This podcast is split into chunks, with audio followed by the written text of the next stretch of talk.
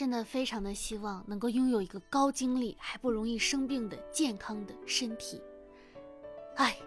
年少的时候呢，总是有着充盈的精力。你想想以前上学读书的时候，六点多钟起床呀，下完晚自习十点多呀，熬个夜十一二点睡觉啊，第二天依然精力满满，活力四射啊。除了老师上课的时候会打瞌睡以外，但是真的比现在的状态好太多了。年轻的时候呢，通个宵熬个夜根本不算啥事儿，现在通个宵要了半条老命去了。尤其是以前怎么会觉得就是这么容易生病呢？换个季就感冒发烧了。没错，是谁呀？又生病了，嘿嘿，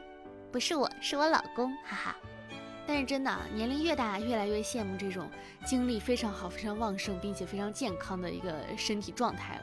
而当下的我是什么个状态呢？床是最舒服的棺材，被子是最好看的裹尸袋，音乐是最迅速的时空穿梭机，头发是最黑的蒲公英。电影是最短距离的平行世界，耳机是当代年轻人的避难所，床帘是大学生最后的私人空间，工位是小小的牢房，酒是最小的海，我是最便宜的国货呀！Hello，我亲爱的国货小可爱们，大家还好吗？又到了我们愉快的周二了，这里依旧是温馨治愈、正能量、暖心暖胃暖被窝的小电台，我依旧是你们的小可爱兔小慧呀！我昨天出去开工录音，然后呢？我忘戴了眼镜，虽然我只是一个一百度的普通近视，但是如果不戴眼镜，我看屏幕就会比较吃力，就是心里没有信念感，就是嗯觉得看不清嘛，就不太敢张嘴，所以我就赶紧咋办呢？我就临时叫了一个隐形眼镜啊啊！这是我人生中第一次戴隐形眼镜，好难呀！是最后是我的朋友帮我戴进去的，就是浪费了一个之后，第二个戴进去了。戴进去之后呢，有一点点的异物感。但是真的还挺清晰的，我一瞬间真的以为我的眼睛视力就是这么的好，嗯，还挺奇妙的。摘隐形的时候也是很难，其实我觉得摘比戴更难，因为要给它揪出来。所以提醒了我一件什么事情呢？就是之后一定要记得戴眼镜，因为隐形眼镜太难了。我一下买了五个，我现在还有三个在那放着呢，希望我这辈子不会再用到。然后昨天录剧。录一个小孩儿，什么样的小孩儿呢？是大家人见人烦的小孩儿，就是那种呃撒泼打滚的，用高分贝攻击大家啊那种 小孩儿。我录完之后，大家都哇哈哈，就是感觉耳朵很燥热，就觉得当时的我的甲方已经捏紧拳头，想要站起来冲出来打我了啊，他就要打我了。但是没有办法，我那个叫做塑造角色。我发现我是属于那种，就是在开始一项新的工作之前，总是会畏首畏尾，就是很紧张、很胆怯，就生怕哪一点做的不好，让大家觉得啊你怎么这么差劲呀？然后在其中一旦做的稍微自己觉得还行了以后，就会觉得哦，原来也还可以。我之前曾经一直以为我自己是个相对自信的一个人，直到后来慢慢慢慢的发现，呃，可能并不是这个样子的。不仅仅不是极度自信，甚至会有一点点的自卑，会有一点点怀疑自己。因为我以前在想，可能是因为你知道的越多，了解的越多，就会越来越觉得自己的渺小，越来越觉得自己，嗯，一般，或者说是平平。虽然说平平就是一个很好的一个状态了，但是往往会不甘于这样的一个平平。我最近在重新的上课，重新的学习学习声音技巧、表演技巧，嗯，想成为更优秀的配音演员嘛。因为这两年一直也是在浮浮沉沉，浮浮沉沉，今年好像是终于有了一个着落的一般的一个感觉，也是想好好的去做好，去做好每一件，嗯，不能说力所能及吧，每一件小事情，然后不要让自己的情绪走进一个死胡同里。就像余华老师说的，如果说真的走进了情绪的死胡同里，那也只是走进了情绪的死胡同里，而不是你的人生走进了死胡同里啊。所以说要好好的调节自己的情绪，要努力积极阳光向上，对吧？最近不是要到万圣节了嘛？然后今年呢，我是去了欢乐谷的万圣场，就是看了一下欢乐谷的啊，就是很多帅哥在那边走，可以跟他 say hi 啊这种。然后又去了迪士尼的啊，呃万圣场，就是有唐老鸭反派巡演巡游，就是怎么说呢，也是很童话、很梦一样的地方，很开心、很快乐，排队去送钱，但是真的很快乐，我真的好爱迪士尼啊。然后又去了环球的万圣节的场，吓哭我好吗？我在里面，我就像是一头牛，别人一定要拽着我往前走，因为我不知道那个惊奇农场其实是个鬼屋，我完全不知道，我相当于我是被我的朋友诈骗了带进去的，你知道吗？然后我朋友我朋友抽签抽中了，就带我过去玩。我后来知道他是鬼屋的时候，我就想跑，但我跑不掉，我就低着头，闭着眼睛，然后全靠他拉着我，然后把耳朵堵住。但是耳朵堵住也不能完全的隔绝外界的声音。别人一喊，我就啊；别人一喊，我就啊。然后我的朋友就像是牵着一头牛一样，慢慢慢慢的把我带了出去。但是对我来说，这真的已经是非常的恐怖了。我真的是手都在抖，就是我是一个特别害怕这种类型的人。鬼屋我从来都不去的，从来都不去。我就说，我说我现在算是跟你是生死之交了。然后，嗯。那个万环球的街道上会有很多人去扮演鬼嘛，可以跟你互动、合照什么的。我就是离得远远的，就是不要碰我，不要看到我，不要看到我，不要看到我，就是差不多是这样的一个状态。然后我朋友来我家就推荐了一个很好看的一个美剧，叫做《鬼入侵》。它其实是美式恐怖，但是它会有那种一惊一乍，突然吓你一下，就真的挺吓人的。但是他们都觉得剧情很好，我也承认剧情很好，但是我真的吓到我最近三天啊，我都没有关灯睡过觉，啊，灯一直。在开着，就是真的很害怕。你们可能会说，如果你真的害怕，你就不要看这些东西啊！为什么要看这些东西去消耗自己呢？但是怎样啊？我就是又菜又爱玩，谁不是这样的？又菜又爱。哦，我突然发现，我突然发现，我上一次更新是九月二十八号，那也就是说明我有很多故事没有跟大家讲。我这个十月份过得真的是太刺激了。啊，因为先是带男朋友回了趟老家，回了趟东北老家，回去了四天，呃，老公喝了四天，就是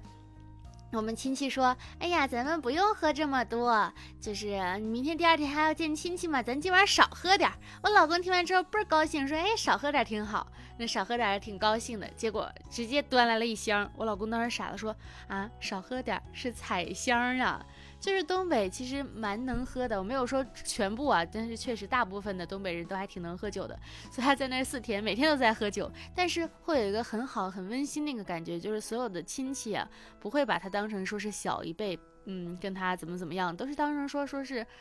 也没有喝成喝大喝成到兄弟的程度，但是很高兴，就是见了我们的家人，前在哈尔滨待了几天，去牡丹江待了几天，这个样子四天，然后之后又去他的家里边。我第一次知道南北差异这件事情，就是也不是南北吧，他家也算是北方，陕西那边。因为在我看来，就是第一次上门要吃很多。热菜之类的东西，我去他家第一次上门上了五个凉菜，六个凉菜吧，反正全都是凉菜，然后又上了臊子面。我当时其实有一点不是很能理解，你知道吧？后来我就问了几个陕西的同学朋友，他们都说他们那边是这样的，平常只吃面，来客人了才会上凉菜。我一想，心里又平衡了一些。就是见到了很多因为文化差异产生的矛盾，然后在西安玩了两天，去他家待了一天。西安当时因为我特别想去西安，西安的路上全都是穿汉服的小姐姐，还有呃，反正各种各样的服装都有，你就会觉得是一个非常自由的一个城市，而且食物很好吃，很快乐。但当时我是十月几号呀？反正十一期间。四五号的样子，反正在那个大唐不夜城那边玩。天哪，太多人了，全都是人，我只能看到人。我只有一米六二嘛，我看到的全都是各种各样的人脑袋，真的，而且你没有办法退出去，它是像开闸放闸一样的去。放人进去，你出不去，你只能跟着那其他的人群一直往前走。你想拍照，想拍出那种什么汉服美丽的照片，根本拍不出来，全都是红色的光、青色的光、绿色的光，就是阴曹地府现在应该都不用那种打光了吧？我就非常的失望，因为我那天穿了我的小汉服，我满心欢喜的想去拍照片的，就真的很难过吧，然后不是很开心。但是吃面很开心，因为十块钱可以吃好大好大的一碗面。然后就是这样，在陕西又待了几天，之后呢就回北京。回北京工作一段时间之后，嗯，你们都知道我很爱看网球嘛，就今年网球公开赛终于开赛了啊，就是上海网球上海网球公开赛，上海大师赛，就是看完之后呢。跟我预料中的不太一样，就是没有我熟悉的球员，就是我熟悉那批球员，像是德约科维奇今年没来，纳达尔在养伤啊，费德勒退役了，但是费德勒来了，我看到他了，就是，但是也没有互动什么的，你也没有听到他讲话什么的。半决赛那天好像讲了，决赛那天就没有。然后，呃，当天比赛赢的一个选手。很高兴。然后输的那个选手，因为他们两个水平非常的相当，就是输最输赢最后就只看运气的那种感觉，也不是只看运气吧，因为还有心态各种方面。他就直接崩了，就是拿着奖盘，因为亚军是个盘子嘛，奖盘在那里拍照的时候，满脸都是写着我不高兴，就是怎么说呢？然后网上都在说说哈哈哈，他要情绪稳定一点呀，说是这个样子不行呀，不行呀。我就觉得是一个年轻人很真实的一个写照。我还没有被社会磨平我所有的棱角，我输了不高兴，我就是不高兴。呃，当然了，在赛场上摔拍子这种行为也不不值得鼓励啊。但确实觉得很久也没有见过这种很真实的性格的存在了，因为像现在。工作的场合当中，大家都是笑脸逢迎的嘛，呃，好说好商量，甚至说生活当中遇到各种不开心的事情，你也只能笑着去解决，因为笑着会是一个比较好的一个解决方式，可能会获得更多不一样的一个东西，但是其实你心里是很难过的。包括我结婚这件事情，也并不是所有的方面都很开心的啊啊！但是我跟我老公感感情是很好的，他对我也很好，我们两个没有矛盾。但是家庭和家庭的结合呢，劝大家还是要慎重。家庭和家庭的结合一定要慎重，就是我会劝大家要找门当户对的这样的一个情况，以及嗯，异地的话就要解决各种各样的呃文化差异所能规避到文化差异所能带来的一些矛盾点吧。但整体也还是挺好的，就是现在我的生活是非常舒适的一个状态，可以说是事业在努力，生活在继续，呃，电台在更新，那个那个那个那个那个钱在赚，快乐在持续，就是差不多是这样的一个状态。这就是刚从上海又回来，回来之后呢，我月底又要去一趟兰州去出差，就是可能去兰州待几天，就是整个十月份啊，我就一直在浪迹天涯，有一种。忙忙叨叨，但是也没有很实际的在忙什么，但是每一项都是必须要去做的这样的一个感觉，也挺神奇的，挺神奇的。十月份经历了很多很多的事情，我相信大家也都是一样，也经历了很多很多的事情，呃。你们可能会觉得，就是我整个十月份一直在外面，相当于也吃喝玩乐了嘛，也没咋太工作。可能说回来之后会精力充沛，其实并没有，就跟开头说的一模一样。嗯，没有什么精力，甚至觉得很疲惫，就是。从来没有过哪一次放假结束之后出去玩了一趟之后回来，觉得是精力充沛的，感到完完全全放松了，可以重新投入工作，去好好继续生活的，往往要缓上一段时间，就是因为在路上耽误的一些东西，以及你在外面，嗯，就是来来回回玩啊，其实是很消耗体力的一件事情。就比如说我们去上海迪士尼玩的那天，我们八点钟。去玩的，然后玩到了晚上九点多，十点多钟吃了一顿宵夜，呃，到酒店十二点，然后第二天一早，由于他要工作，没有办法请假，所以他做他凌晨四点半就起床去机场了，因为七点要飞，然后九点多钟到北京，差不多是这样的一个行程安排，所以直接就生病了嘛。我还好，是因为我我为自己改签了，因为我不用坐班的嘛。